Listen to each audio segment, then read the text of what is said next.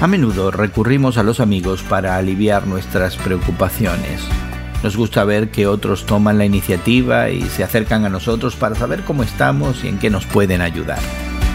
Hoy en la palabra, al final de Filipenses 4, Pablo describe su gozo porque los de la iglesia habían vuelto a interesarse por él.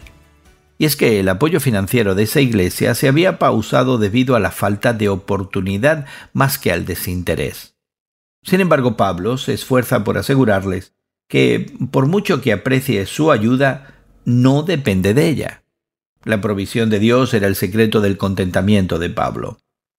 Esta ayuda de la iglesia de Filipos no era algo nuevo para Pablo. A pesar de ser una comunidad pobre, habían apoyado el ministerio desde el comienzo.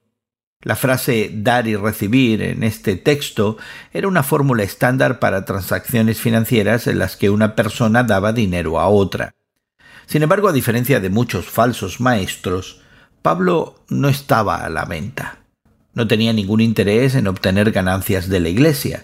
Estaba mucho más interesado en la bendición que los creyentes de Filipos recibieron a través de sus ofrendas que en la cantidad de las donaciones de las mismas.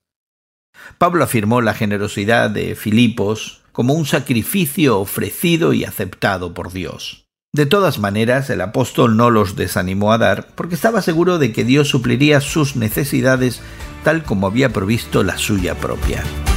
Y sabes, Cristo hará lo mismo por ti.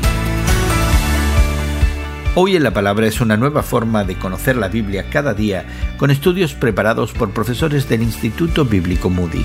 Encuentra Hoy en la Palabra en tu plataforma de podcast favorita.